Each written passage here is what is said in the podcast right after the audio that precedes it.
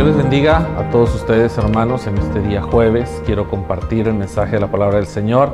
Estamos listos para celebrar y para eh, conmemorar este día de Pentecostés este próximo domingo. Sabemos que es una realidad de nuestra iglesia y no solamente es un día, sino es una recordatorio a la congregación de que un día el Espíritu Santo descendió sobre la iglesia y le dio vida para que pudiera tener esta labor evangelizadora alrededor del mundo con el poder de Dios en ella. Hermano, lo quiero invitar a que vaya conmigo al Evangelio según San Juan capítulo 3, versículo del 1 al 15, dice lo siguiente, había un hombre de los fariseos que se, que se llamaba Nicodemo, un principal entre los judíos. Este vino a Jesús de noche y le dijo, rabí, sabemos que has venido de Dios como maestro porque nadie puede hacer estas señales que tú haces si Dios no está contigo o si no está con él. Respondió Jesús y le dijo, de cierto, de cierto te digo, que el que no naciere de nuevo no puede ver el reino de Dios. Nicodemo le dijo, ¿cómo puede un hombre nacer de nuevo siendo viejo? ¿Puede acaso entrar por segunda vez en el vientre de su madre y nacer? Nicodemo le dijo, ¿cómo, cómo es posible esto? Respondió Jesús, de cierto, de cierto te digo, el que no naciere de agua y del Espíritu no puede entrar en el reino de Dios. Lo que es nacido de la carne, carne es, y lo que es nacido del Espíritu, Espíritu es.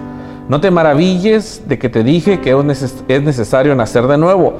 El viento sopla de donde quiere y oyes su sonido, mas no sabes de dónde viene ni a dónde va. Así es todo el que es nacido del Espíritu. Respondiendo Nicodemo le dijo, ¿cómo puede hacerse esto?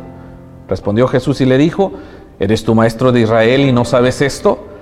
De cierto te digo que lo que hablamos, lo que sabemos hablamos y lo que hemos visto testificamos si no recibís nuestro testimonio. Si os he dicho estas cosas terrenales y no creéis, ¿cómo creeréis si te dijere las cosas celestiales? Nadie subió al cielo sino el que descendió del cielo, el Hijo del Hombre que está en el cielo. Y como Moisés levantó la serpiente en el desierto, así es necesario que el Hijo del Hombre sea levantado para que todo aquel que en él cree no se pierda, mas tenga la vida eterna. Acabamos de leer la historia de Nicodemo, un hombre importante dentro de los judíos, tiene varias dudas en su cabeza que no lo dejan descansar y una de ellas va y le pregunta a Jesús, Jesús, yo me he dado cuenta que tú provienes de Dios, mas sin embargo hay unas cosas que no me quedan claras. Y empieza la conversación y se hace un interrogatorio de un lado hacia otro. Hoy en día yo he puesto por título a este mensaje los más grandes obstáculos para conocer al Espíritu Santo. Y es que Nicodemo tiene varios problemas que no lo dejan acercarse por completo a Jesús. Hoy en día la iglesia tiene los mismos problemas que tenía Nicodemo, no puede acercarse al Espíritu Santo porque hay cosas que todavía no le han sentado bien en su cabeza. El Señor, sabio como único Dios de todo el universo, empieza a preguntarle a Nicodemo acerca del nacimiento, acerca de las cosas del reino. Pero hay un problema con Nicodemo. Y es que Nicodemo sabe mucho, pero ha experimentado poco. Nicodemo tiene mucha letra, pero le falta espíritu. Nicodemo conoce de la palabra de Dios, conoce la ley, puesto que es maestro, pero le falta experiencia. Hoy en día el mucho conocimiento de Nicodemo afecta también a la vida de la iglesia. No me malinterprete. Tal vez usted va a decir, hermano, usted está en contra del conocimiento. No, pero muchas veces el conocimiento nos impide tener la experiencia con Dios. Tenemos mucha doctrina y poca experiencia. Conocemos muy bien los dones del Espíritu, la obra del Espíritu, el fruto del Espíritu, la obra evangelizadora del Espíritu, la misión del Espíritu, el empoderamiento del Espíritu y la santificación del Espíritu, pero carecemos de esa experiencia. Tenemos doctrina y buscamos una experiencia. Nosotros no tenemos experiencia y la hacemos doctrina, no, es al revés. Tenemos la doctrina y buscamos la experiencia. El problema es que Nicodemo sabe mucho, pero no ha podido acercarse porque su conocimiento lo ha encerrado en una caja. El conocimiento de Nicodemo le han enseñado que solamente las cosas se manejan dentro de un sistema humano de un sistema sacerdotal, de un sistema creado y también beneficiando al cuerpo ministerial, a los que sirven como maestros. Mas sin embargo, le falta el toque espiritual. Que nosotros como maestros de la palabra nunca nos falte la experiencia del Espíritu Santo. Que seamos diestros en la palabra, diestros en el conocimiento, diestros en defender nuestra fe, pero que nunca nos falte la experiencia del Espíritu Santo. Segunda cosa, y es que los creyentes a veces la jerarquía, el renombre, la posición nos incomoda para buscar de Dios. A veces los años que hemos pasado en las iglesias nos da una posición de testimonio, tal vez de diaconado, de liderazgo. La gente nos respeta porque hemos vivido una vida religiosamente en la iglesia. Los vecinos, nuestra familia se da cuenta de que tenemos cierto eh, abolengo dentro de la iglesia. Y esto nos impide acercarnos a Dios. A veces los cristianos más maduros, yo diría más, más duros, se encuentran en la iglesia y se encuentran inmunes al mover de Dios. El poder de Dios está derramando, Dios está hablando a la iglesia, Dios está trayendo un mensaje profético, ha habido sanidades, milagros, el don de ciencia está trabajando. Dios está obrando en la iglesia. Y son los más duros, son los que difícilmente se acercan, son los que difícilmente se contrictan, son los que difícilmente pasan al altar, son los que llegan al altar, dicen un santiamén y se levantan y se van a su banca y ya están listos para irse a su casa. Y es que la jerarquía muchas veces nos impide buscar de Dios. Y es que el renombre que hemos creado dentro de nuestra organización o dentro de nuestro sistema eclesiástico, dentro de nuestra iglesia, nos impide buscar de Dios. Hay hermanos que tienen muy buena corbata, muy buen traje, tienen hasta una credencial, y pareciera que los hace más espirituales al no buscar de Dios. Hermano, la jerarquía y el renombre muchas veces nos impide buscar de Dios porque usted es el licenciado, porque usted es un abogado, porque usted es un enfermero, porque usted es un maestro, porque usted es el alcalde de la ciudad, porque es un líder político, porque es un activista, porque todo el mundo lo conoce.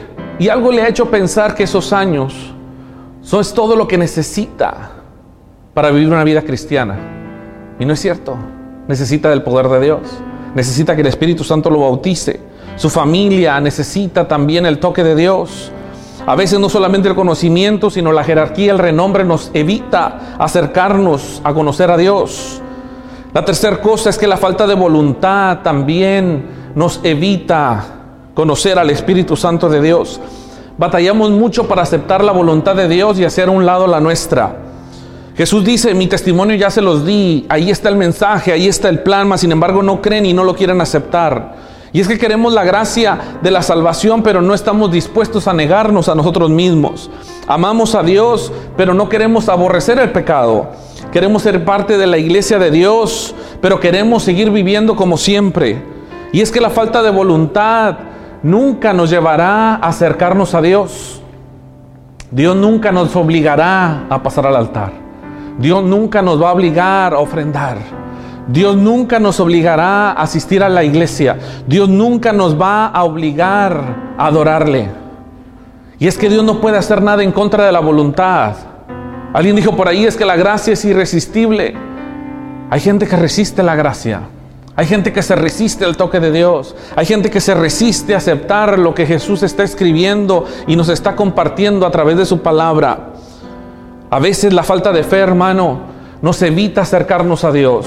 La Biblia dice que para poder creer y entender que Dios es galardonador de aquellos que le buscan, hay que acercarse creyendo que hay un Dios y que Dios también da y que todo don perfecto y toda dádiva desciende de lo alto. Jesús comparte la siguiente escritura, y yo os digo, pedid y se os dará, buscad y hallaréis, llamad y se os abrirá, porque todo aquel que pide recibe y todo aquel que busca halla y aquel que llama se le abre. ¿Qué padre de vosotros, si su hijo le pide pan y le da una piedra, o si pide pescado y le dan una serpiente, pide un huevo y le dan un escorpión? Si nosotros siendo malos sabemos dar buenas dádivas, siendo padres a nuestros hijos, ¿Cuánto más vuestro Padre Celestial dará el Espíritu Santo a aquel que se lo pida? Soy padre de dos niñas, una de seis años y una de dos años. Cuando alguna de ellas pide de comer, hay que darle de comer en ese rato. No puedo hacerme del rogar porque su insistencia será cada vez más intensa. No puedo decir, bueno, es que la comida puede esperar. No, no puede esperar. A veces algunas de ellas les empieza a crecer el pie, empiezan a crecer y necesitamos comprarle ropa. Eso no puede esperar, hay que hacerlo ya. Hay gente que dice, bueno, vamos a postergar a lo mejor una enfermedad, las medicinas, la visita al doctor. No, las medicinas no pueden esperar. La visita al doctor tampoco. Y es que hay cosas esenciales y necesarias en la vida de mis hijas que no puedo postergar y tengo que dárselas. Jesús está poniéndonos en la misma posición. Siendo hijos podemos pedirle a nuestro Padre Celestial que necesitamos al Espíritu Santo de Dios y Él nos lo dará. El problema es que no vemos a Dios como nuestro Padre. El problema es que vemos a Dios como nuestro patrón. El problema es que vemos a un Dios distante, a un Dios que no nos entiende, a un Dios que no quiere tener comunicación con nosotros. El problema es que seguimos viendo a Dios como algo extraño, algo ajeno a nuestra realidad. Si nos acercamos pidiendo, Él nos da. Dios sabe que tenemos necesidad de su Espíritu. Dios sabe que tenemos necesidad de su poder. La última de las cosas que quiero traer a mente suya es que Nicodemo fue de noche para evitarse una penosa entrevista entre la gente, con temor al que dirán, por miedo a hacer la vergüenza o pasar pena o un acto bochornoso en la calle viendo a Jesús o buscando a Jesús. Y es que la vergüenza muchas veces termina por impedirnos tener un encuentro con el Espíritu Santo. Yo sé que cada vez que el Espíritu Santo se manifiesta hay lenguas, la interpretación de lenguas, la gente cae al piso, la gente es tocada por Dios, la gente llora, la gente tiembla. Y hay una transformación y el poder del Espíritu Santo sobre la iglesia. Uno de los grandes problemas es que hemos querido detener el mover del Espíritu Santo en la iglesia, hemos querido maniatarlo, queremos secuestrar a la iglesia, mantenerla alejada del Espíritu Santo de Dios. Y es que los tiempos han cambiado, me dirán. Las iglesias contemporáneas evitan el mover del Espíritu porque tienen miedo a que los nuevos convertidos o a los visitantes se asusten y se vayan. Se oye muy lógica la excusa. El problema es que para esa excusa también tenemos palabra de Dios. Dice la Biblia que cuando se derramó el Espíritu Santo en el día de Pentecostés, en Hechos 2, se hizo un escándalo. Fue todo un evento, un suceso, que la gente decía, estos están borrachos, están llenos de mosto. Es probable que la gente siempre tenga una opinión distinta a lo que está sucediendo en la iglesia. Pero para eso se levantó Simón Pedro como un líder lleno del poder del Espíritu Santo y les dijo, varones judíos, lo que están viendo no es una borrachera colectiva, es que el poder del Espíritu Santo ha descendido sobre la iglesia. Y es que hoy en día necesitamos líderes, pastores, que se levanten a aclarar lo que está sucediendo en la iglesia. Es que el mover del Espíritu Santo no es un mover de locos, no estamos borrachos, no es una psicosis colectiva. Es el Espíritu Santo de Dios derramándose sobre la iglesia. Usted se tiene que levantar como pastor, como líder y aclarar lo que dice la Escritura. Levántese como Simón Pedro en su momento y aclare la verdad, que esto no es una borrachera, es el poder del Espíritu Santo de Dios. Mucha gente lo va a criticar, mucha gente tendrá que decir de usted, ah, pero yo le quiero decir una cosa, el Espíritu Santo es el Señor de la iglesia. El Espíritu Santo es el maestro de la iglesia. El Espíritu Santo es el santificador de la iglesia. Nosotros solo somos el instrumento. Deje que el Espíritu Santo fluya dentro de su iglesia. No limite el poder de Dios dentro de su iglesia. No deje que el Espíritu Santo de Dios esté ajeno al mover de Dios en su iglesia. Deje que el Espíritu haga su obra en su iglesia. Hermano, en este día de Pentecostés que se acerca, yo quiero recordarle que no le ponga obstáculos al Espíritu Santo de Dios, que ni su conocimiento, que ni su jerarquía, que ni su falta de voluntad, ni su falta de fe o la vergüenza lo impidan conocer al Espíritu Santo de Dios. Deje que el Espíritu Santo lo bautice. Deje que el Espíritu Santo de Dios lo toque. Yo quiero hacer una oración por usted. Cierre sus ojos.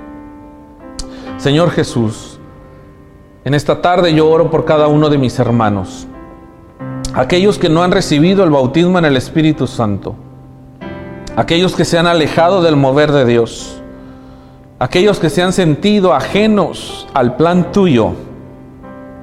Tu palabra dice que tu espíritu es para todo aquel que fuese salvo.